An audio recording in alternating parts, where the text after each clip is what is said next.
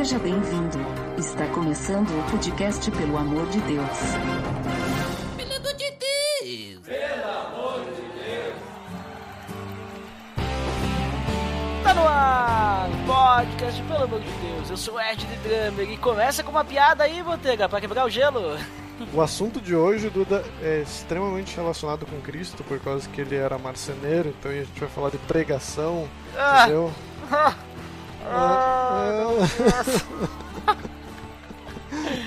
É, mas hoje, que é o dia do animador, veja só, no dia do lançamento desse episódio, nós vamos falar o quê? Vamos falar sobre o púlpito nas igrejas. Tá beleza, Edson!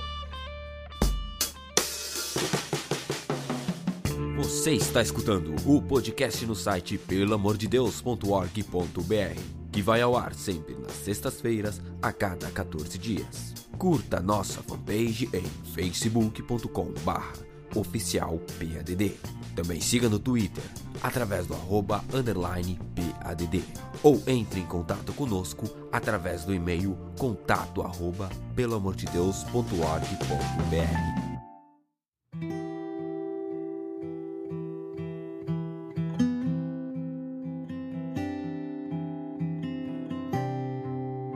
Muito bem, Botega. Hoje nós vamos falar sobre o púlpito nas igrejas. E já deixa aí uma curiosidade, que a maioria das igrejas, não sei se você sabia, Botega, a maioria das igrejas protestantes, elas não têm púlpito nas- na, na sua igreja. Eles dizem que tem, mas não tem. Que o púlpito você fica, você sobe nele, né? Isso é muito normal nas igrejas católicas, talvez nas igrejas luteranas também. O púlpito normalmente ele fica mais eh, do lado direito, do lado esquerdo, assim, sabe? E daí quando tu vai lá que tem aquela bancadinha lá, sei lá o nome, que a gente pode exemplificar, mas ela, ela tem um degrau que você sobe, então você fica mais alto do que o palco ali, digamos assim, né? Você já está acima porque você está ali num, num palanque, num palco, como você quiser chamar. Mas aí então você já sobe também ali no púlpito, né? Veja só, isso é uma curiosidade. Claro que o poderia também tem outros detalhes, né? Mas vamos nos ater a esse que é mais simples de entender. Na igreja que eu estou atendendo, tentar dar uma traduzida no, no inglês, né? Porque, mas enfim, a igreja ela tem esse púlpito no lado direito. Inclusive tem uma escadinha que tu sobe e tu fica neste cubículozinho mais alto. e Fica assim, tipo, uns 3 metros de altura, mais ou menos. Nossa, tá louco? Ah, não, 3 metros não sei, mas. Não, Sim, não, porque 3 metros nem vê a pessoa lá, Não, tipo, cima, a pessoa escondido. ela fica com a cabeça, digamos, a 3 metros de altura, digamos. Ah, não entendi. que fica a 3 metros. Eu acho que Tá. o chão daquele púlpito fica, tipo, deve ficar um metro, um pouco mais de um metro e meio. Entendi, entendi. Agora sim, agora ficou mais claro. Mas a gente não tá aqui pra falar desse tipo de púlpito, né? A gente quer falar do púlpito nas igrejas no sentido de como são usados os púlpitos nas igrejas. Mas de início, vamos falar, né, Botega, sobre a questão da pregação, como você falou antes, né? Porque o púlpito nas igrejas, o- a maior utilização dele é para a pregação do evangelho, certo? Na verdade, você não precisa pregar o evangelho apenas na igreja. Mas nós vamos, como nós estamos falando do púlpito nas igrejas, então nós vamos falar da pregação do evangelho nas igrejas, né? Óbvio. Né? Vamos, vamos nos ater aqui ao que a gente vai conversar hoje. Então vamos definir primeiramente o que, é uma pregação, o que a gente entende como pregação, Botega. Então, a pregação, que vai ser, digamos, o cerne da nossa discussão, ela se divide normalmente em dois grandes pontos, né? Ah, a gente pode pensar na pregação como, talvez como Lutero pensou no templo lá da igreja, que é a- digamos a proclamação do que diz o que o Senhor diz né é o é, digamos a gente falar realmente da palavra como fosse alguém que proclama que Deus fala, né, através de nós, Deus está falando. Mas hoje em dia a gente pode também pensar na, na pregação como algo mais sentimental, talvez a gente pode botar isso, né, em que a gente coloque, coloca tópicos do nosso dia a dia, que a gente coloca meios mais eh, atrativos para o público geral eh, ouvir da palavra de Deus né? Então a gente pode, digamos, dividir nossa, nossa pregação desses dois grandes tipos, né? É, exatamente, Botega. Essa questão, a pregação, ela é uma forma da gente transmitir as verdades bíblicas, né? Aquilo que Deus, ele instrui as pessoas com o objetivo de edificar e ensinar as pessoas que estão ouvindo, né? Então, digamos assim, que a gente falou, ah, tem uma questão sentimental em alguns casos, sim, a gente pode utilizar de exemplos do cotidiano, usar aplicações, né, para que a pessoa com mais facilidade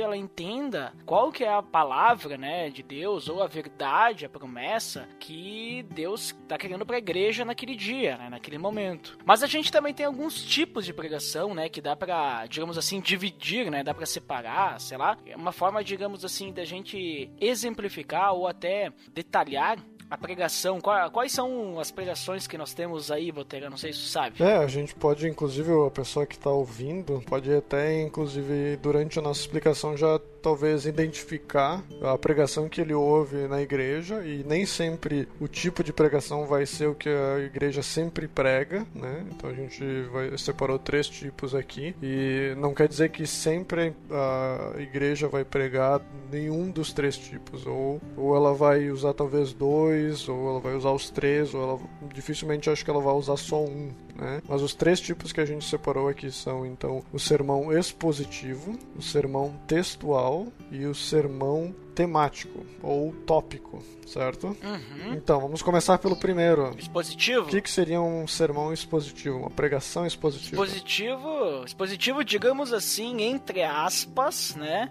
É o que dá mais trabalho de fazer, né? É o mais complicado, é o mais detalhado, ele, ele exige um pouquinho mais de conhecimento, mais dedicação, porque ele vai buscar justamente expor a palavra de Deus, né? Vai buscar expor a, a verdade bíblica de maneira bem detalhada. Mas isso não significa apenas ler o texto bíblico, né? Tem que ter uma, um conhecimento de teologia sistemática, né? Que gente poder entender um pouquinho do tema que está relacionado àquele versículo, tem que entender um pouquinho dos originais, um pouquinho de arqueologia, é, um, coisas assim, né? Então, existem análises exegéticas, né, que são feitas em cima desse texto, buscando ferramentas além da própria Bíblia, né? Inclusive os originais da própria Bíblia, né, para entender realmente o que aquilo quer dizer. Seria mais ou menos essa a ideia da pregação expositiva. E nem só isso, uh, claro que eu acho que essa tua explicação ela também pode ser encaixada nos outros dois tipos, né? Porque eu acho que quem Uhum, prega também. deve conhecer a escritura, né? Isso não sou eu que, que falo somente, né? Isso o Lutero também fala no, no texto que eu li, que depois a gente pode colocar o link no post para a pessoa também entender. Mas a pregação expositiva, ela também tem como base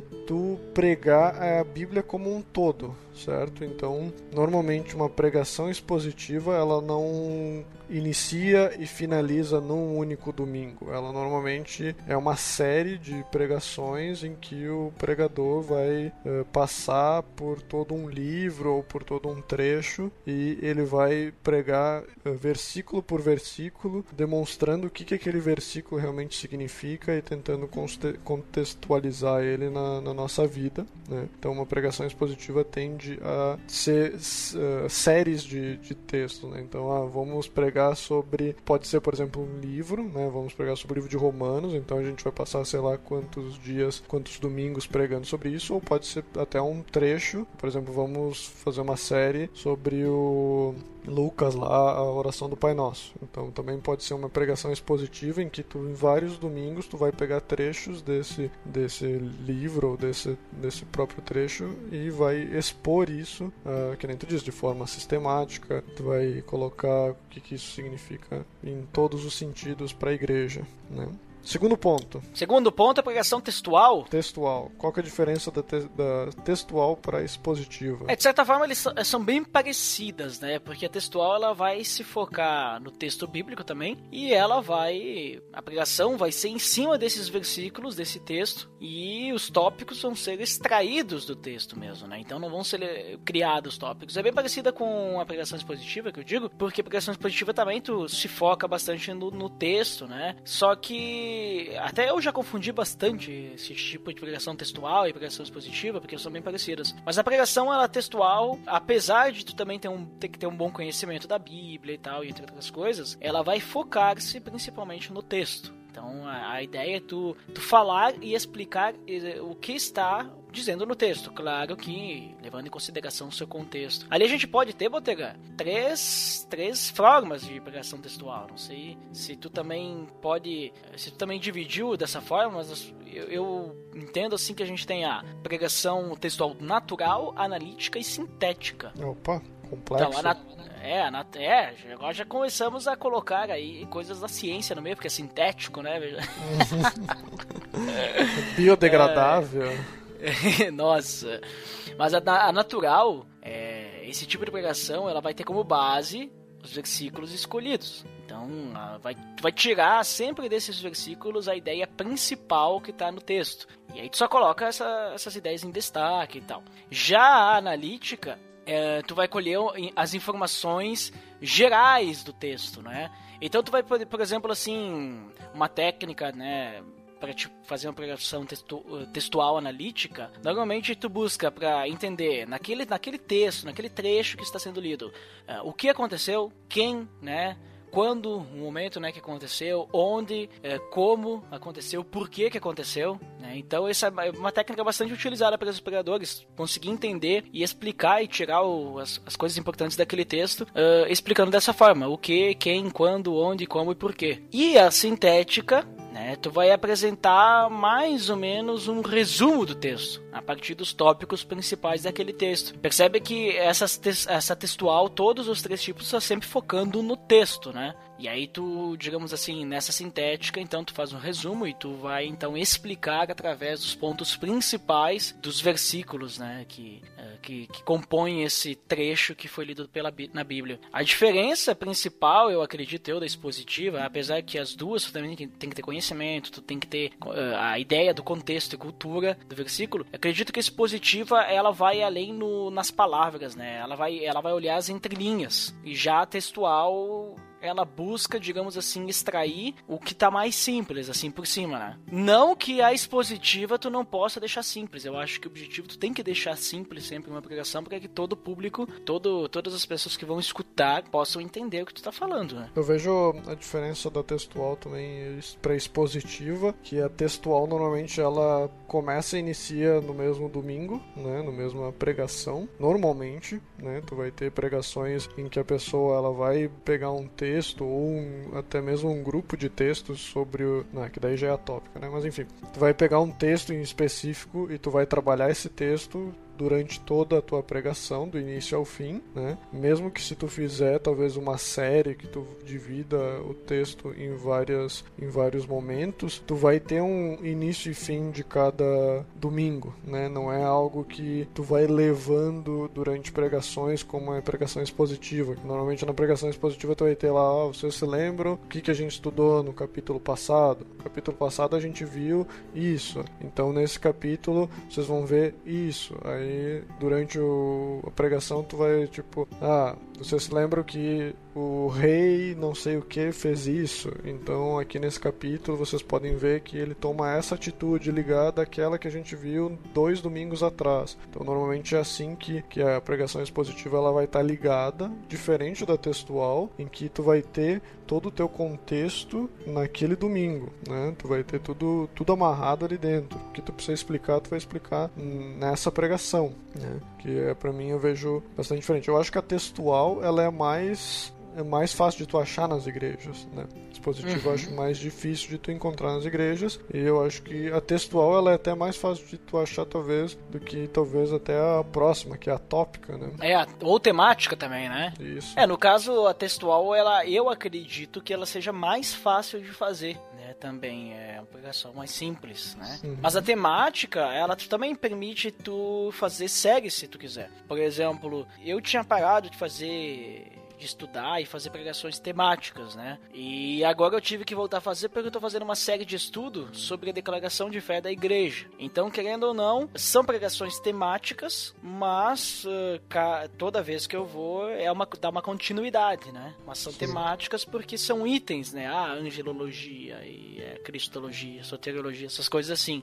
Então tem um tema e aí como é que funciona a temática? A temática tu vai então escolher um tema, por exemplo, vamos falar sobre o amor, né? Então eu vou juntar ali textos que vão falar sobre esse tema. Então eu não vou me focar uh, apenas, digamos assim, em um texto bíblico. E claro, mesmo eh, uma coisa que é importante a gente citar, Botega, que mesmo na pregação textual, na expositiva, não significa que tu vai ter que focar naquele texto e não usar mais nenhum texto. Tu pode usar outros textos para embasar aquele primeiro texto, o texto principal. Já na temática, tu vai utilizar vários textos para embasar o teu tema, o teu tópico, né? Que nem no caso que tu comentou, né? O sermão tópico, né? Normalmente nessa na tópica, né? Tu também pode encontrar não só, digamos, um tópico específico, mas também às vezes até assuntos, né? Por exemplo, o impeachment da Dilma. Eita! Vou falar sobre o impeachment e a ligação na igreja, o que que, sei lá, o que que Deus fala sobre os governantes, sabe? Então tu pode pegar um assunto externo à Bíblia e tu embasar com versículos bíblicos. Né? Então, uh, vou falar sobre, sei lá, prostituição.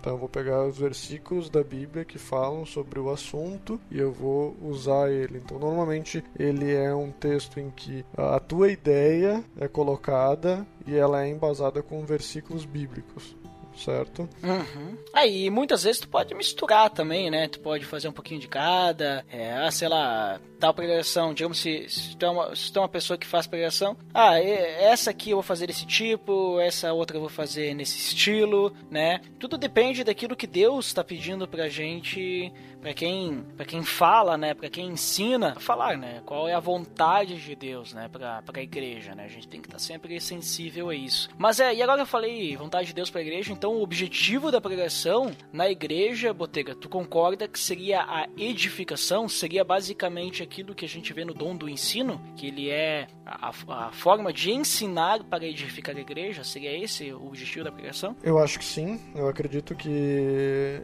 que a pregação ela tem que ter autoridade dentro da igreja, certo? Ela tem que, assim como tu pode ver na a gente pode usar fazer uma, pregação tópica agora, né? Se tu ver lá em Lucas 10, versículo 16, o começo, né? Jesus está falando que aquele que, que aquele que, que dá ouvido aos apóstolos também dava ouvido ao, a Cristo, né? Ou seja, aquele que prega a palavra, na verdade, está ouvindo a Cristo, né?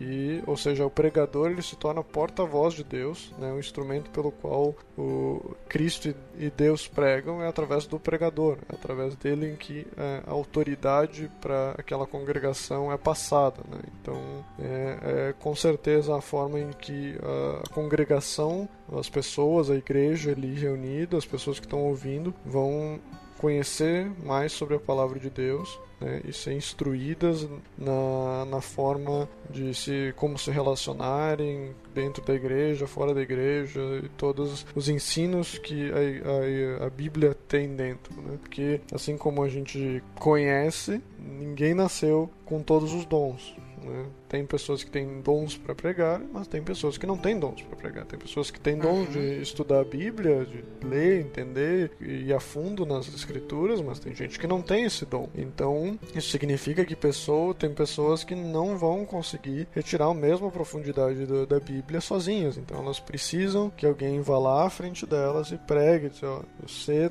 se tu ler esse versículo, talvez tu não vai retirar essa mesma informação que eu tenho, pois o Espírito Santo está me, eh, me dando eh, esse conhecimento para expor a igreja, né? Uhum. Para edificar a igreja. E vale citar também que o tema aqui desse, desse episódio, né? Por exemplo, a questão do dom de ensino, né? O dom de ensino, ele não é necessariamente apenas usado pelos pregadores, né? Por exemplo, o professor de escola bíblica dominical, ele tem dom de ensino, né? A pessoa que ela vai ensinar de casa em casa, ela também provavelmente tem o dom do ensino, né? Então várias pessoas têm o dom de ensino e não necessariamente estão pregando na igreja, né? Elas estão, digamos, fazendo outras funções dentro da igreja, até mesmo professores da do Ministério Infantil, né? Porque, que nem tu falou, tu falou muito bem, o nem todas as pessoas têm uh, a capacidade, digamos assim, não tem o dom assim de ensinar, né? Pode até ler a Bíblia, pode até entender alguma coisa, mas apenas alguns têm o dom do ensino. Então apenas alguns vão conseguir, por mais que a pessoa seja extremamente inteligente, por mais que a pessoa ela tenha o dom da retórica, né, que não é um dom, mas tenha essa questão, né, ela consiga conversar também com as outras pessoas, ela tem facilidade, sei lá, palestrar, quando chegar na hora de expor a palavra de Deus, se ela não tiver o dom do ensino, ela vai ter dificuldade. Não vai ser se tão simples. Não, se isso não for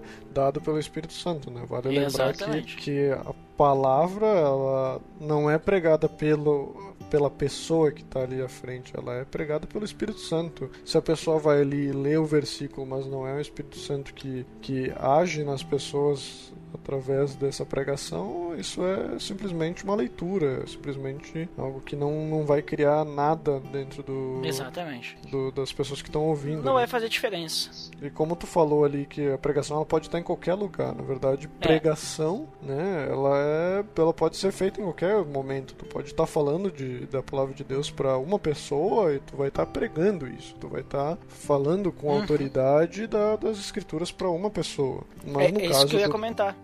no Uhum. caso do podcast que a gente está falando é mais na questão do púlpito como Exatamente. congregação, né, como como um grupo, como a igreja, como uma só. né? Isso aí. Então, digamos, é pra nós meio que centralizar ali, ó. A pregação, ela não é só no púlpito, né? Mas o púlpito também, ele não é utilizado só para pregação, né? Ele é muito, ele é utilizado muitas vezes para outras coisas também, né? Púlpito na igreja é usado, sei lá, pelo momento de louvor também, né? Então, a pessoa que está conduzindo o louvor, ela vai estar ali à frente, ela vai estar conduzindo, ela vai ter tendo autoridade sobre a igreja para conduzir o momento de louvor com os dons e talentos que Deus e o Espírito Santo deram para essas pessoas. Mas a gente vai focar na pregação, por quê? Porque a pregação, digamos, é o momento em que, no momento de celebração, de culto, é no momento da pregação que as pessoas vão estar voltadas e prestando atenção naquela pessoa que vai estar falando da parte de Deus, digamos assim. Aquela pessoa vai estar falando a palavra de Deus e ensinando. Então é isso que a gente vai focar então nesse podcast. Nós vamos comentar então no próximo bloco sobre como que é utilizado o púlpito e sobre coisas que nós concordamos ou talvez não concordamos e talvez a gente não concorde, mas não tem problema, coisas assim.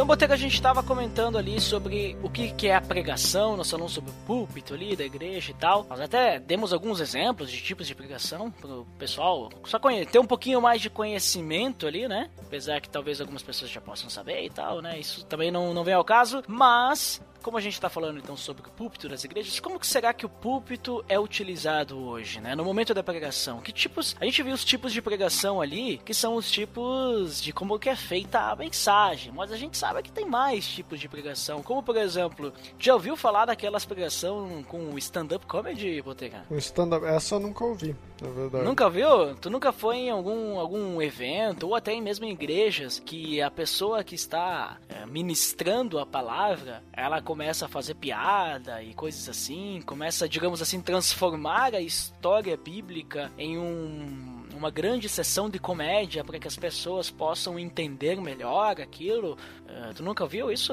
Eu já vi muito pregador contar piada, né? De fazer o negócio ser engraçado, mas com o título de stand-up eu nunca, nunca vi alguém não. Se, se tu nunca ouviu, né? se, se tu nunca ouviu, então acabei de inventar.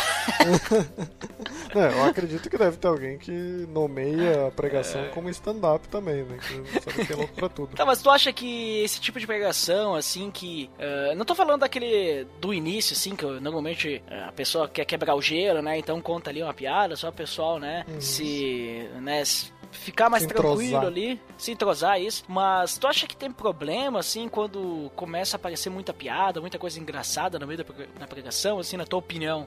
Inclusive, eu queria usar esse momento como um testemunho, né? E olha só, testemunho também é usado como pregação, né? Isso é outro tipo de pregação que dá pra colocar aí, né?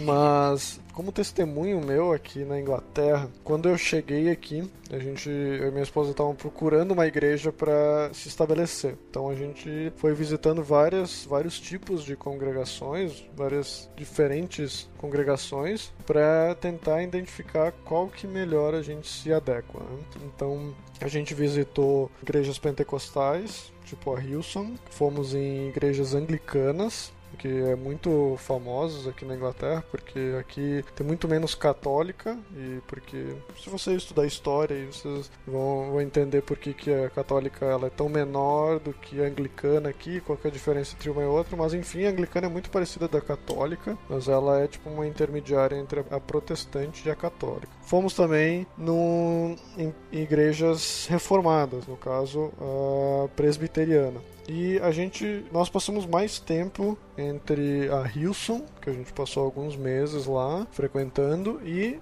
a, agora que a gente está atendendo, como se diz em inglês, né? Attending this church, a presbiteriana. E eu consigo comparar as duas formas de pregação, como a gente comentou, que na Hilson ela é muito temática, ela é muito stand-up, ela é muito piadas, ela é muito testemunhos, certo? Muita do que a pregação pentecostal normalmente é. E por outro lado, eu tive também experiências com a igreja, estou tendo experiências com a igreja presbiteriana, que ela usa normalmente de eh, pregações expositivas quando é o pastor principal que está pregando e muitas vezes quando é algum pastor convidado ela prega textual, né? Ela prega não expositivo completamente. Então a, a, a, eu, eu, ainda tô com essa dúvida, eu ainda tenho esse, esse, tentando entender essa mesma pergunta que tu fez, né? Quando que eh, stand-up realmente deve ser usado ou se deve ou se não deve? Porque a questão é a seguinte: para mim que sou já velho de igreja, já tenho alguns bons anos de igreja. O meu desejo pela pregação, tanto meu quanto da minha esposa, é de alguma pregação que nos dê ensino, que nos preencha com o que o Espírito Santo está nos abrindo sobre a palavra, conhecendo mais sobre os textos. E a pregação expositiva, ela nos preenche muito mais do que uma pregação tópica ou temática que a gente tinha na Hilson.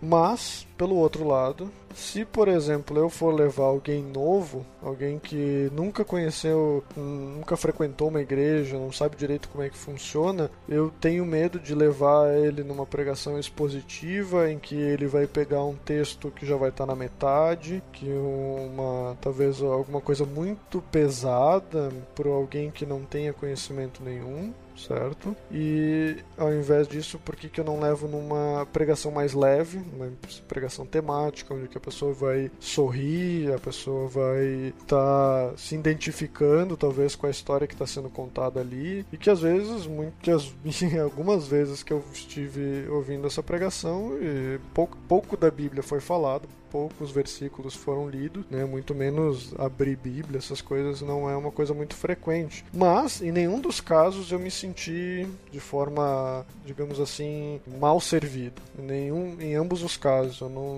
não tô querendo dizer que ir na Hilson é uma má experiência. Pelo contrário, eu acho que se eu fosse levar alguém que não conhece da Bíblia, não conhece do cristianismo, talvez eu optaria de levar a pessoa primeiramente na Hilson para ela conhecer uma igreja diferente, uma igreja animada, uma igreja em que acolhe diferente, é um ambiente diferente, mais comum, digamos, com o que tu encontra no mundo, não sendo mal isso, do que talvez ir numa presbiteriana em que tu tem hinos cantados que talvez para uma pessoa que está acostumada com sertanejão aí não vai ser um, uma coisa muito legal de ficar lá cantando.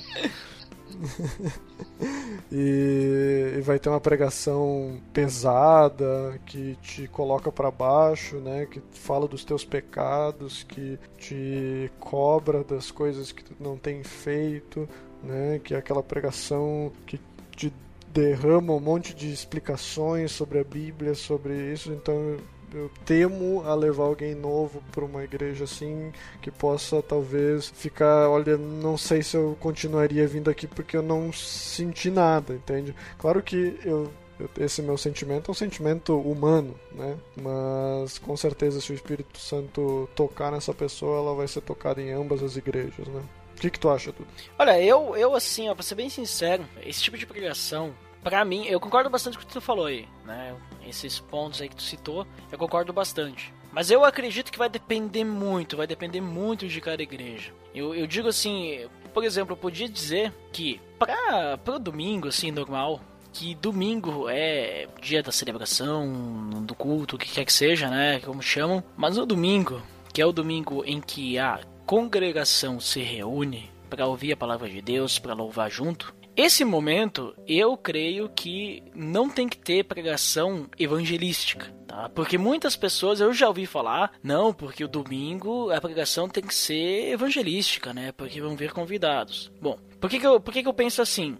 Por causa que a minha igreja é uma igreja que ela, ela foca no evangelismo relacional, ela tem grupo célula, tem discipulado e coisas assim. Então, uma igreja que não tem evangelismo relacional e coisa e tal, o pessoal vai evangelizar, vai levar onde? Vai levar no domingo. Aí também não tem muito o que fazer, né? Então, agora no meu caso, já eu acharia que uma pregação mais leve não vai fazer as pessoas crescerem, né? Eu acho que tem que tem que ser tem que ser pesado mesmo. tá, não precisa ser tão pesado assim. Mas e aí esse, esse negócio de, de uma pregação assim com que, que o cara vai exemplificar numa linguagem, digamos assim, mais engraçada, né? Vai, vai, vai ficar meia hora contando um caos para poder explicar, digamos assim, uma, um, um versículo só, né? E depois vai ler dois versículos e deu e botar uma aplicação, né? Sendo que ele poderia ter falado tudo sem explicar, sem fazer a piada, poderia ter falado em 10 minutos. Então, digamos assim, acho que esses casos vai para em situações em que realmente tu vai ter a possibilidade de evangelismo. Porque daí a pessoa que está vindo conhecer, eu acredito que ela vai entender muito mais fácil né? Uma pregação assim do que uma pregação que a gente falou expositiva, uma pregação que o cara vai querer puxar lá do grego, do aramaico, né? Do, do latim, do inglês, do japonês, mandarim, né? Entendeu? Tipo, vai ser muito complexo para a pessoa entender coisas, vai, daqui a pouco ele vai citar termos teológicos, vai ser difícil de entender. Daqui a pouco, numa pregação expositiva assim, a pessoa ela vai subentender que a pessoa que está ouvindo, ela já conhece algumas coisas que ela vai falar, por exemplo, ela não vai falar: "Ah, é que nem por exemplo, a a parábola do filho pródigo. Mas aí ela não vai explicar a parábola do filho pródigo, não, dá, não vai dar nenhuma citação. Ela simplesmente vai falar isso aí. E vai subentender que todo mundo que tá ouvindo sabe o que, que é essa questão do filho pródigo, né? Entendeu? Então eu acho que vai depender muito. Depende da igreja, depende do momento, depende da situação. Eu acredito que em alguns, em alguns momentos tem problema. É quando exagera, sabe? Eu já, assim, cara, eu já vi pregação, assim, que usa de piada, que foi show de bola, assim, a pessoa conseguiu, sabe, explicar, entender, eh, fazer as pessoas entenderem de uma forma simples, agradável, sem extrapolar, e focou principalmente na Bíblia. Agora, eu já vi o cara fazendo piada, ele usou 20 minutos do tempo que ele tinha fazendo piada, que eu acho que ele tinha que completar aquele tempo lá, ele não sabia mais o que falar, então ele botou uma piada no início, uma piada no meio, uma piada no fim, que não tinha nada a ver quase com o estudo, sabe? Não tinha nada a ver com a pregação dele. Então, muitas vezes o pessoal fala, isso, né? E não, não vai agregar nada, né? Então, se não agrega, tomar cuidado. Agora, o que agrega, aí eu acho que depende muito, na minha opinião, né? Tipo, não dá para dizer que não, também não dá para dizer sim, tem que ser assim desse jeito. Eu acho que vai depender, assim, de cada situação, de cada momento, de cada igreja é, e de cada público, né? Que vai estar tá escutando aquela pregação. Mas agora, também falando sobre essa questão de públicos, a gente também. Uma coisa que tu comentou ali, Botegantes, é a questão que nem a gente falou da Hilson, né? É que são dos testemunhos, né? Muitas vezes algumas pregações são recheadas de experiências e testemunhos e às vezes elas são até colocadas na frente da Bíblia. Né? A pregação ela tem lá 40 minutos, né? 35 minutos a pessoa está falando de testemunho. 5 minutos ela fala de um versículo que ela falou lá no início, só para dizer que tinha um versículo, mas o resto ela só falou de testemunho e experiência e falou do cara que atendeu e do outro cara que fez isso e do outro essa situação e isso que aconteceu para poder falar. E o versículo muitas vezes tu olha assim, parece aqueles versículos de pão diário, sabe? Que tu olha o versículo e tu olha a explicação e não fala muito sentido a explicação com o versículo.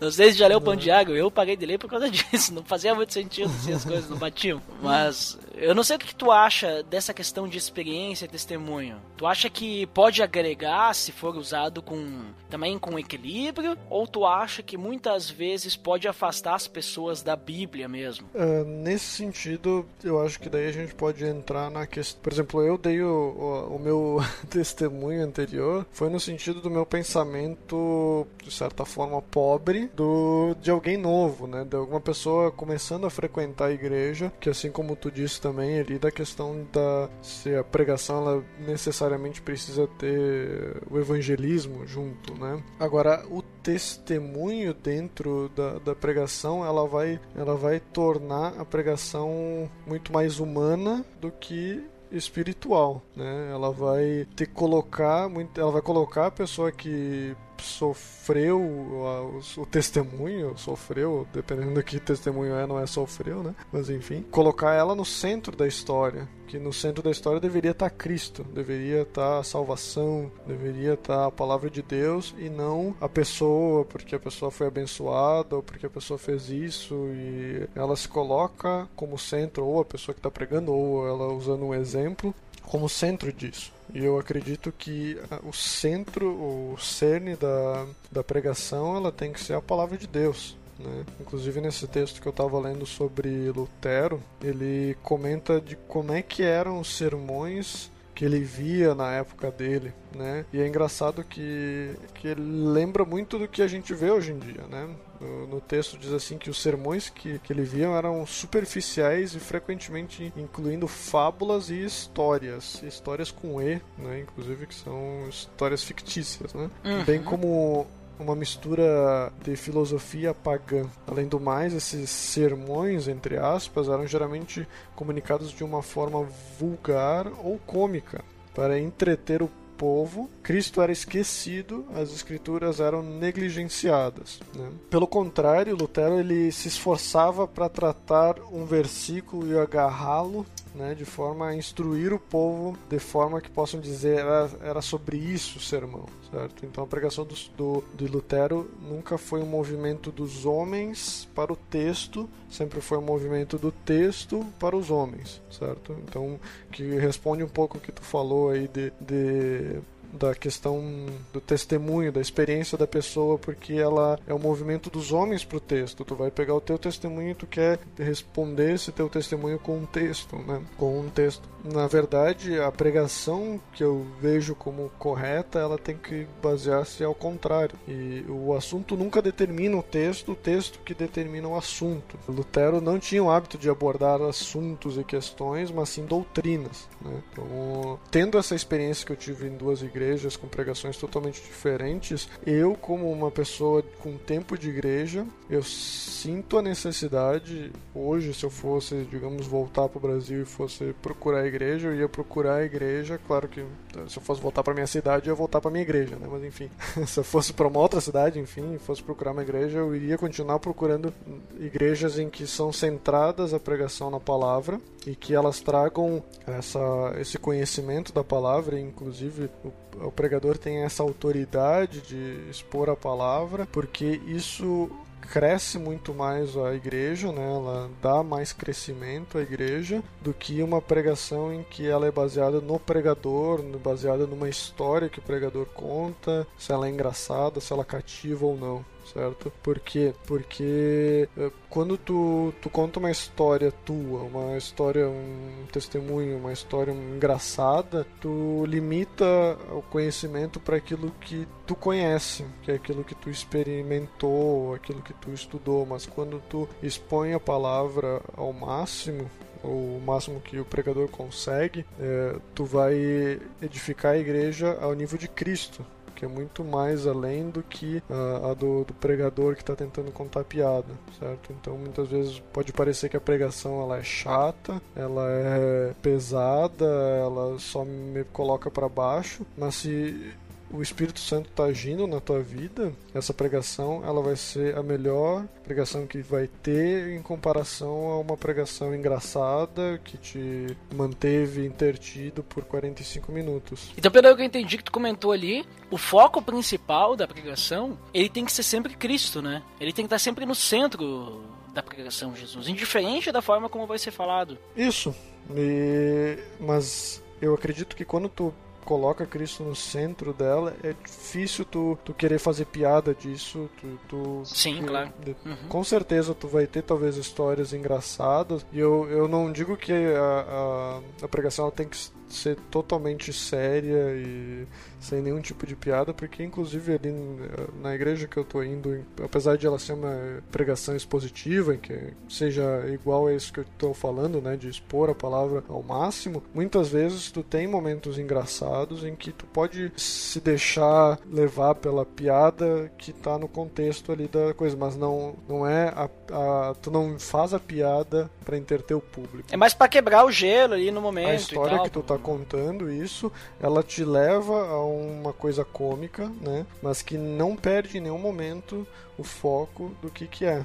Sim, claro. Não, mas é, é, que eu comentei isso porque, digamos assim, se tu pegar a questão do testemunho das experiências, né? Se tu manter Cristo como foco, se é que tu não, em algum momento, com equilíbrio, tu não consegue usar, que, por exemplo, na pregação que a gente vê lá em Atos lá de Pedro, ele não utilizou de testemunho, experiências e tal, né? Ele simplesmente usou a palavra, direcionou a Cristo, Cristo era o foco e show de bola. 3 mil aproximadamente se converteram. Né?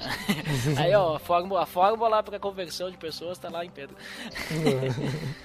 não, mas uh, aí tu pega Paulo. Paulo, ele tem um discurso que ele tá sempre apontando para Cristo, sempre Cristo, Cristo, Cristo, Cristo. E muitas vezes ele pega e ele utiliza seu, o seu próprio testemunho dizendo: olha, gente,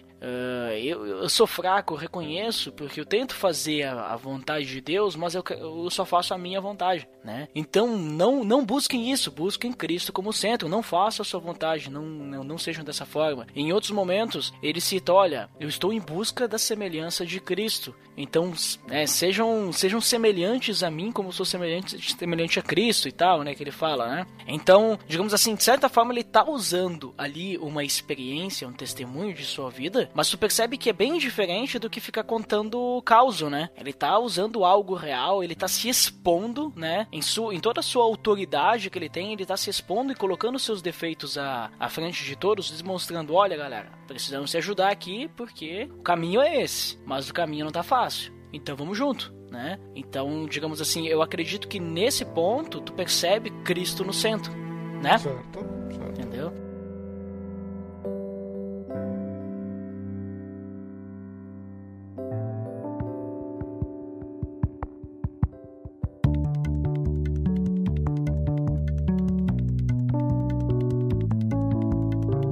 Outra questão, Botega, para o último ponto, só pra gente comentar. Tu acredita que tem diferentes públicos para pregação? Tipo, por exemplo, assim, e, e, alguma forma também, a segunda pergunta junto dessa, mas é alguma forma de a gente usar a Bíblia simplesmente como base para atingir esses diferentes públicos? Por exemplo, assim, no caso, ó, a gente tem vai, tu vai fazer uma pregação numa igreja aí e lá tu tem pessoas novas, né, que estão há pouco tempo na igreja, pessoas maduras já, e tem pessoas antigas, mas que talvez não tenham muita maturidade, né? Tu tem pessoas também que estão visitando pela primeira vez, e aí tu, tu não vai utilizar nenhum desses, desses tópicos, né? Tu vai utilizar simplesmente a Bíblia. Tu acha que tu consegue atingir todo esse público? Isso é, é interessante porque é uma, é uma coisa que eu ainda não consegui me responder. Eu gostaria muito de poder ter uma resposta clara a isso, né? Mas continuando com os exemplos que, que eu tenho, que eu acho que, que, eu, que eu melhor consigo ilustrar o meu, esse assunto, né? A gente consegue ver a diferença entre as duas igrejas que eu participei aqui em Londres. A, Hilson, ela tem quatro cultos no domingo, certo? Então, cada culto a gente pode colocar ali cerca de mil pessoas, né? E dentro dessas mil pessoas, tu vai ter pessoas que estão indo lá há anos E tu tem pessoas que estão indo lá um dia porque elas são turistas e elas conheceram, falaram, ouviram falar da Houston e estão indo lá, ou são pessoas novas que estão sendo convidadas. Quando tu falou turista, eu já tinha pensado que é aquele, aquele membro que vai uma vez por mês, Ah. cada dois meses. Não, tem bastante turista de igreja mesmo. turista de igreja, não, não nesse sentido que tu falou, né? No sentido de. Turista que tá visitando Londres. Isso. Ah, e a igreja ela é predominantemente jovem. Né? É muito difícil tu ver uma cabeça branca lá dentro que não seja alguém que seja um pastor ou alguma coisa assim. Né? Ela é predominantemente jovem, de pessoas de 30 anos para baixo. E o que tu vê é uma pregação que que chama a atenção dos jovens. É uma pregação que, que nem eu disse, se eu for levar um amigo meu jovem, sei lá, 20 e poucos anos, vida louca, que nunca, que, nunca quis saber de igreja, se eu fosse levar eles, eu levaria ele na, na Houston, porque eu já vi, eu já ouvi pessoas perto de mim dizer assim, olha, eu não sabia que a igreja era assim. Sabe, eu nunca vi, eu nunca pensei que uma igreja podia ser assim, divertida, com música agitada, com pessoas animadas, né? Então eu senti que esse tipo de pregação ela cativa as pessoas a continuar frequentando a igreja, e por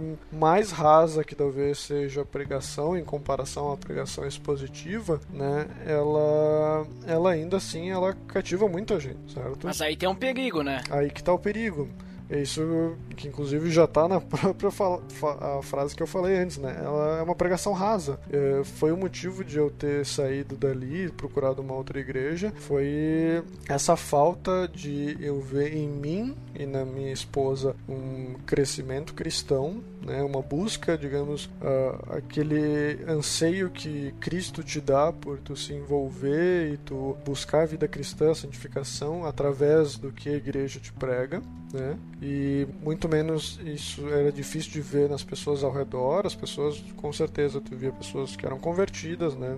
Eu, eu não quero dizer que a, a igreja é totalmente uma igreja que não prega a Cristo, que inclusive tu tem lá toda todo domingo tu tem o apelo, né? Que é comum de igreja pentecostal e muita gente levanta a mão e, e oram juntos e que eu não duvido que, que isso realmente as pessoas levantem a mão de forma verdadeira e elas aceitem a Cristo e continuem indo e busquem mais saber e isso eu acredito que sim. Então existe esse lado que realmente busca os jovens né, e traz eles para dentro da, da vida cristã. Já na outra igreja, a igreja é muito menor, né, se tu for comparar o número de pessoas para tipo uma igreja de sei lá 4 mil membros, isso em uma da, da Houston Central ali. Tem uma outra sede da Houston que também tem mais sei lá quantas mil pessoas que frequentam lá. Mas nessa igreja que eu vou, presbiteriana, ela tem, sei lá, 200 pessoas, uma coisa assim, 200, 300 pessoas, uma igreja pequena, né? Não é tão, tão grande assim, mas tu consegue ver uma maturidade das pessoas muito maior, entende? A preocupação que as pessoas têm com o outro, a preocupação que as pessoas têm com a pessoa continuar frequentando a igreja dela, continuar uma vida cristã, buscar santificação, buscar um conhecimento mais profundo da palavra, né? E coisas desse gênero, mas também é bem difícil, é mais difícil de tu ver jovens lá, a não ser os jovens nasceram na igreja, né? Crianças que estão lá na igreja. É difícil tu ver jovens que deliberadamente vão para a igreja lá, ou seja, a maior parte da igreja ela é formada de cabeças brancas, né? Então essa essa é a minha questão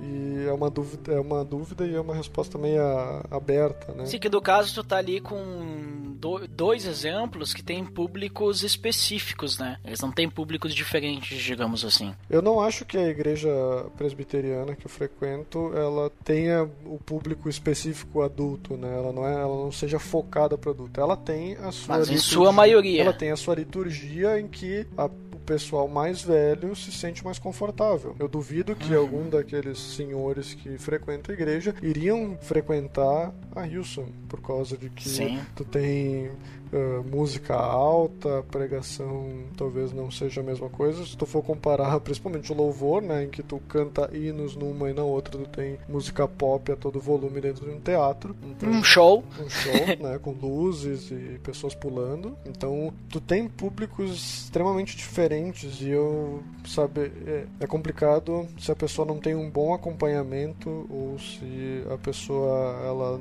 não busque uh, o crescimento dela por por si só, ou por talvez ajuda de alguém, que ela tipo, ela consiga escolher, escolher uma igreja correta, assim, né? Que, que ela se adeque assim como eu estou fazendo aqui, né?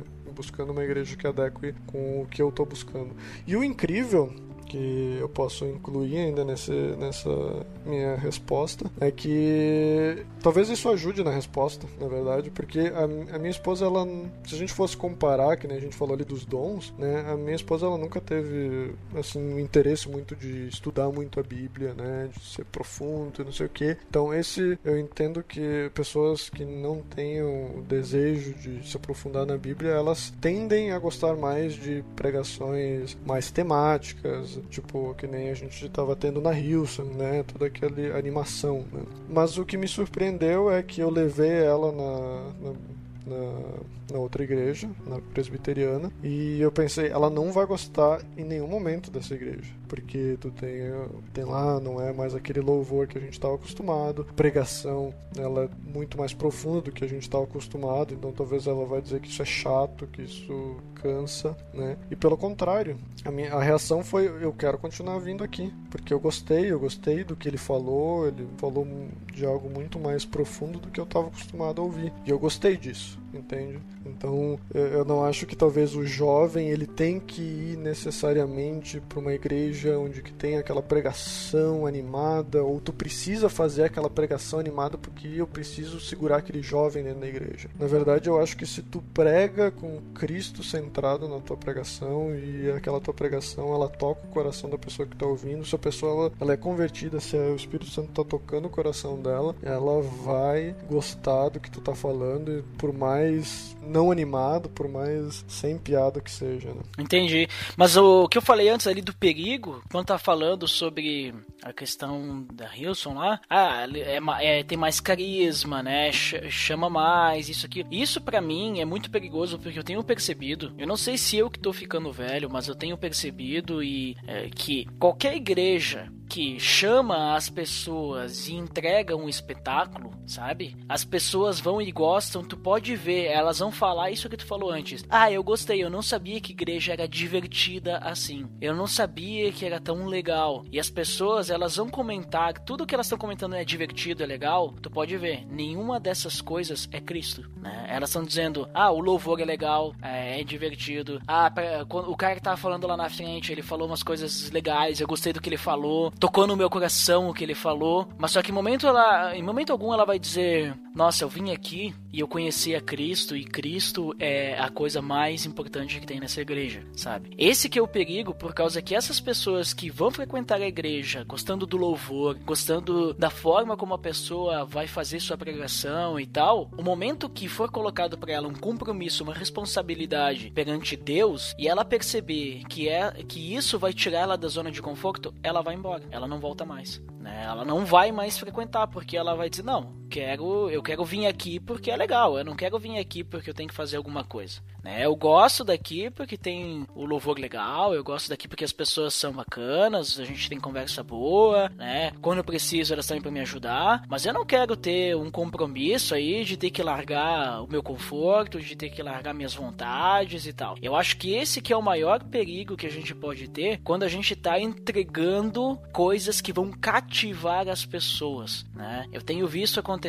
isso com jovens. Jovens, é, é, jovem já é difícil tu ter compromisso. Agora, quando tu entrega eventos para jovens e tu não coloca Cristo no meio e faz eles entenderem que Cristo é o ponto central, quando chegar na hora do vão ver, eles vão embora. Eles não vão ficar. Mas aí pode, pode estar dizendo, ah, mas isso está sendo muito tradicional. Posso até estar tá sendo tradicional, ok, tudo bem Mas vamos, vamos ver, vamos ver se todo mundo que frequenta esses eventos e tal estão aí por Cristo mesmo, né? É, imagina só, tu tem um louvor ali que o pessoal faz show de luzes e não sei o que, daí as pessoas levantam a mão, elas choram e não sei o que. A semana inteira elas não têm mais essa experiência com Cristo. É só no domingo. Elas vão entender o que? Bom, é no domingo que eu me relaciono com Cristo, porque é no domingo que eu, eu consigo sentir Deus no meu coração quando eu estou naquele louvor. Né? Agora, durante o resto da semana, ah, o resto da semana não tem as luzes, do resto da semana não tem a música, não tem nada que vai me fazer sentir Deus no meu coração. Então eu tenho que esperar o domingo, toda semana, até o domingo, para poder sentir Deus no coração. Né? Então tem, tem muitos perigos. Claro que, por outro lado, tem, tem as pessoas que vão mesmo, elas entendem, que nem tu falou. Eu concordo contigo que, até mesmo na, no apelo, eu não, não gosto muito de apelo, mas eu, eu, eu creio, assim, que por Deus ser soberano, muitas pessoas elas se convertem em apelo. Eu, eu creio nisso. Porque eu não posso. Se, se eu disser que isso não pode ser verdade, eu tô dizendo que Deus não é soberano, né? Tô dizendo que Deus não é capaz de fazer uma coisa dessas. Ele é sim, capaz de fazer muitas coisas, né? Que a gente nem tem noção. Mas é, eu, eu tô meio que generalizando, claro, né? Dizendo que, ó, tem que tomar cuidado. Mas no meio de toda essa galera, aí sempre vai ter aqueles que são comprometidos, sempre vai ter aqueles que, que vão conhecer uma igreja que é mais diferenciada e vão se converter. Como vai ter aqueles que vão para uma igreja que é mais tradicional, vão ir lá, vão ficar indo lá, vão ficar escutando e tal, não vão entender nada, mesmo que seja algo que não, não seja cativante, elas vão continuar indo, porque elas estão procurando alguma resolução para os seus problemas, elas não vão entender Cristo também, né? Então, não estou fazendo uma crítica só isso, estou dizendo que a gente tem que tomar cuidado, né, com o que a gente tem oferecido para as pessoas. A gente tem que sempre focar em Cristo. Como eu disse, tem que ter equilíbrio, né? Tem que ter equilíbrio e, e a gente tem que sempre lembrar aquilo que tu falou muito bem antes, Botega, de colocar Cristo como centro de tudo, né? Sempre o centro da pregação, o centro do louvor, o centro de todas as coisas. Isso aí.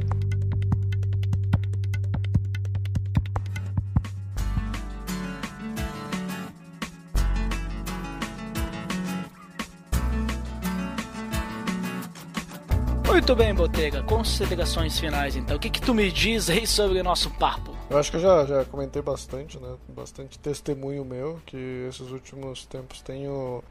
Graças a Deus tenho tido essa experiência bem profunda com várias igrejas. E eu aconselho a você que talvez tenha ido somente a uma igreja. Né? A pessoa que. Isso é um exemplo de até de uma pessoa que que frequenta Hilson, ela se converteu na Hilson, eu não duvido da conversão dela. E ela me falou que, olha, eu não conheço outras igrejas, não sei como é que é, para mim a Hilson, Hilson é boa, porque eu não tenho parâmetro, né? Então, muitas vezes a gente não tem parâmetro para dizer se a nossa igreja é boa ou não, e muitas vezes a gente vai falar de de outras igrejas ou de formas de pregação diferente com um preconceito né, usando a palavra como todo mundo adora usar, né, separada.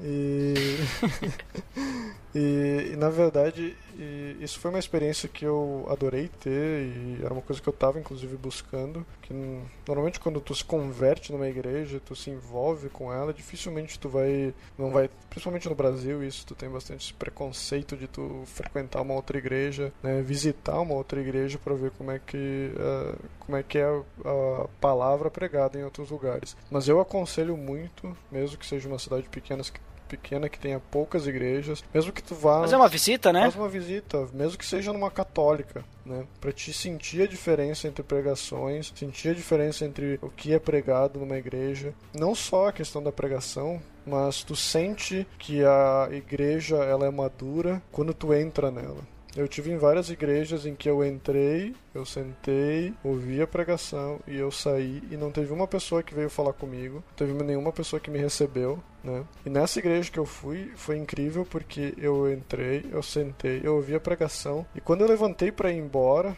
né? A primeira pessoa que veio falar comigo, sabe quem foi? O pastor. O pastor. O pastor que tinha descido do púlpito estava lá atrás. Ele, digamos, ficou na minha frente e ele veio falar comigo. Ele disse: eu vi, essa é a primeira vez que você vem aqui, né? É, aí, ah, da onde que você é? Eu sou do Brasil. Ah, legal, tem um brasileiro aqui também. Me encaminhou para um casal brasileiro e a gente fez amizade, a gente tem um, um grupo de brasileiros ali na igreja e o pessoal foi muito uh, receptivo, certo? Uhum. Não digo que foi diferente na Houston também. Eu fui na Houston, por mais que sejam 4 mil pessoas, mil pessoas por culto. Na primeira vez que eu estive lá, eles têm pessoas que te recebem, né? E tu acaba sendo bem recepcionado também dentro da igreja, né? Por isso que eu, que eu não acho que a Houston seja de todo mal. Mas é importante tu, tu sentir que tu perceber que existem outros tipos de, de, pregação aí por fora e que daqui a pouco tu vai sentir que a pregação que está sendo pregada lá fora é, é melhor do que aquela que tu tá, tá tendo dentro da tua igreja, que às vezes tu tá sofrendo porque tu não tem aquele conteúdo que tu precisa, né? Tu, tu quer conhecer mais da palavra e por si só tu não vai conseguir. Tá? A igreja ela tem esse papel de te expor a palavra certo? Então, eu não estou dizendo que tu precisa mudar de igreja, né? Mas se for necessário, né, daqui a pouco tu não está se adequando ao que é a igreja, ou tu não está com, tu não tá tendo aquela união, mas mesmo assim que daqui a pouco tu, tu propor isso para tua igreja, para que ela crie uma pregação um pouco mais centrada na palavra, né? Chega lá pro teu pastor e diz, olha, eu tenho frequent... eu fui numa outra igreja lá e percebi que a, que a nossa igreja está muito fraca de pregação. Eu preciso isso. Só não briga com o pastor, bicho. Ixi. Não faz isso. não, né? Mas é, a gente precisa. O, o, pastor é o cara que vai estar tá te pastoreando, né? O cara que vai vai estar tá cuidando da tua vida espiritual. Ele precisa saber que tu tá infeliz com, com a, a a comida que tu tá recebendo, né? A comida espiritual. Porque a gente, o próprio Paulo falou que a gente não tem que ficar só no leite, né? A gente, uhum. a gente vive no leite ali e a gente não vai ter vida espiritual nenhuma. Né? A gente precisa ir para alimentos sólidos. Esse alimento sólido quem vai te dar não vai ser tu, às vezes em casa lendo a Bíblia. Uh, é muito engraçado que tipo a igreja que eu estou frequentando, tipo a maioria das pessoas falam, tem a mesma expressão quando ouvem o pastor pregar, que é eu nunca pensei nesse ponto. Eu nunca li esse trecho com aquela com aquele pensamento que ele expôs hoje, sabe? Eu nunca tive, sabe por quê? Porque não é tu que tem que ter esse pensamento. É o cara que tem, fez a faculdade, que seja, ou fez o curso que foi, ou o cara realmente tem o dom de conhecer a palavra. É o cara que está pregando na frente, ele tem esse, esse dever de, de expor isso, né? Então, eu acho que vale muito a pena a gente conhecer as pregações que tem aí por fora para que a gente esteja sempre bem servido porque viver uma vida em que a gente só absorve o leitinho, só absorve a piadinha, né? Vai ouvir aquilo que afaga os nossos ouvidos, né? Não aquilo que gera um, uma nova criatura em nós, que gera arrependimento, que gera salvação em nós. Na verdade, ela vai ser uma igreja que vai te levar para o inferno, ela não vai te levar para o céu. Né? Então, é isso que eu espero que a pessoa que está ouvindo aí possa ter maturidade de entender, né? Se a pregação que tu está ouvindo, ela está te levando à salvação, está te levando ao arrependimento de pecado, a, a colocar Cristo em primeiro lugar na tua vida, ou ela está te colocando como centro do universo, como Deus vai amar todo mundo, Deus vai eh, aceitar todo mundo no fim e sei lá, o fogo vai descer do céu e é o manto, sei lá, qual que é uh, as histórias que os caras contam por aí, né? É isso aí. Mas é isso aí, Botega, muito obrigado aí pela tua participação novamente aí, né? ah, tá me agradecendo, né? Faz tempo ah, que eu não me agradece. só, né? Não é pra qualquer um, não. só pra todos que participam. é, é. Mas é isso aí, eu também concluo que a pregação, eu acredito que ela é um dos pontos principais do, do culto, né? É um, dos pontos principais que direciona para Cristo, porque o principal é Cristo, né? Obviamente, né? Centralidade do culto, da celebração, centralidade da igreja tem que ser Cristo. Então eu acredito que a gente tem que tomar muito cuidado com o que a gente tem oferecido aí nos púlpitos, né? Para que a gente também não fique convencendo, tentando convencer as pessoas de que Cristo é o Senhor da vida delas, mas que a gente deixe claro quem é Cristo, para que elas possam entender isso e seguir a sua vida no caminho uh, de forma, digamos, consciente, né? E não de uma forma. Também a gente não pode manipular também. A gente tem que tomar cuidado. E tem muita coisa que a gente não comentou aí que a gente poderia falar sobre o púlpito das igrejas, né? Mas a gente também não, não pode ficar aí também conversando horas e horas, porque senão a gente vai ficar um dia inteiro conversando aí, né? Mas então é isso, que a gente possa tomar cuidado com o que a gente tem visto nas nossas igrejas, que o Botega falou aí, que a gente possa também alertar, né, os, os pregadores, e que Cristo possa ser sempre o centro das nossas igrejas, seja na pregação, onde quer que seja. Princípio é isso, né, Botega? Então, para quem fica pra área de feedbacks, até daqui a pouco, e para quem não fica, então, até o próximo episódio. Até mais!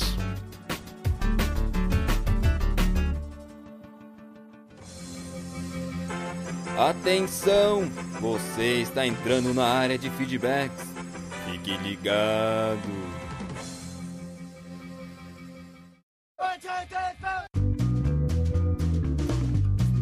Estamos na área de feedbacks do PADD. Uau! Fantástico! Dandeco, aqui nós novamente mais uma vez de novo. Eu não perco um feedback do PDD, né? Nossa, como você é uma pessoa que merece o respeito tecnológico. Eu sou um cara batraque. Ah, pessoa estrogonoficamente sensível, é uma pessoa inoxidável, uma pessoa que tá aí e ninguém fazendo nada, né, pelas pessoas. É, estão escrevendo comentários que vamos ler daqui a pouco. Vamos lá, vamos lembrar primeiro do nosso feed que o pessoal já está careca de saber.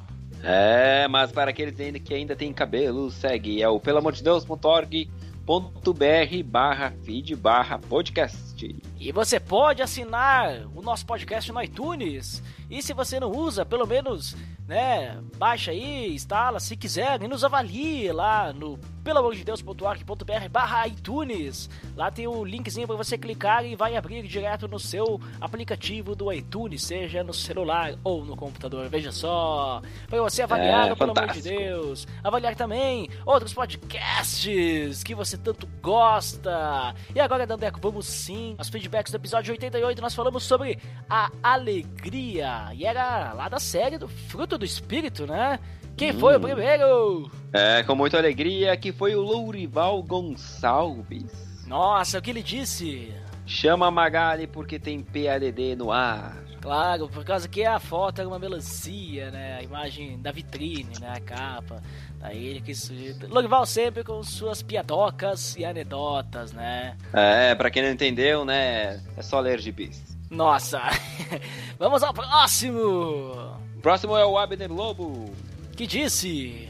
Fico alegre quando tem episódio do PADD, mas essa alegria passa. Quando é a semana que não tem, acho que esse é um alegre sinal para que vocês façam episódios semanais. Ah, só acha, né? Que a gente vai fazer semanal. Do jeito que tá a situação aí, né? Não tá fácil pra ninguém, né? Se tá ruim pra nós, André, imagina pra classe média. Pois é, né? É, então quer episódio semanal? Vai ser difícil, né? Já tá difícil fazer quinzenal, quatorzenal, né? Imagina semanal. Mas, muito obrigado por participar, escutar e deixar os feedbacks aí, Abre Lobo, assim como o Lugval, né? Muito obrigado também. E também ficamos felizes, ficamos alegres, que vocês ficam alegres quando tem episódio, pelo amor de Deus, porque essa alegria é contagiante, né? Contagia. É, veja só.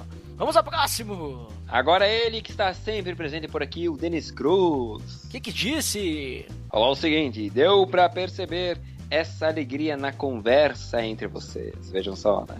A alegria com a explicação residente em Cristo, acompanhando por aqui. Claro, né? Gravamos eu e Marlov, né? E o Marlov, se tem um cara alegre, é ele, né? Não teria A como alegria em pessoa. né? É, a alegria do Senhor é a força de Marlov, né? Pois é. Ai, ai. Mas então tá, né, Dandeco? Vamos agradecer ao Denis também pelo seu feedback e agora vamos às indicações. Opa, opa, a primeira indicação e a única que nós vamos falar hoje é o, É indicação unigênita, veja só. é o podcast delas, o episódio 19, que se chama Elas na Bíblia. Eva. Isso aí, o podcast delas aí tá com uma série nova, Elas na Bíblia. E essa série, elas começaram falando sobre Eva, né? Muito parecido com a nossa série do personagem da Bíblia, apesar que os moldes são diferentes, né? Mas a ideia acho que é a mesma, porque elas vão pegar personagens femininos da Bíblia e vão falar sobre esse personagem. Então veja só, elas na Bíblia, série nova, episódio sobre Eva, link no post, podcast oh. delas. Já está ali no post para você conferir e aproveitar então esse momento escutando sobre Eva. A Dandeco. primeira mulher da humanidade. Diga. Dandeco, vamos deixar aqui também o link no post, episódio sobre Adão, marido de Eva. Oh. Aproveitar, né? Daqui a pouco nós vamos deixar a árvore genealógica. Nossa, né? Não, vamos, vamos deixar pelo menos o Adão ali, né? Porque Eva precisa estar sempre junto com Adão, né? Não, não dá pois pra ficar é. separado, né? Porque são casal. E o que Deus une, homem nenhum separa, né? Veja só. É, só a cobrinha, né? Velhos ditados, né? Do mundo cristão, né? Mas então tá, Dandeco, acho que por hoje é só. Por hoje é só, pessoal. O Veja Só passou tão rápido, né? A gente tava tão alegre falando dessas coisas que o tempo passou voando e os comentários acabaram. É isso aí. Então tá, tá bom então. Tá beleza, Edson. Falou, feito. Até mais.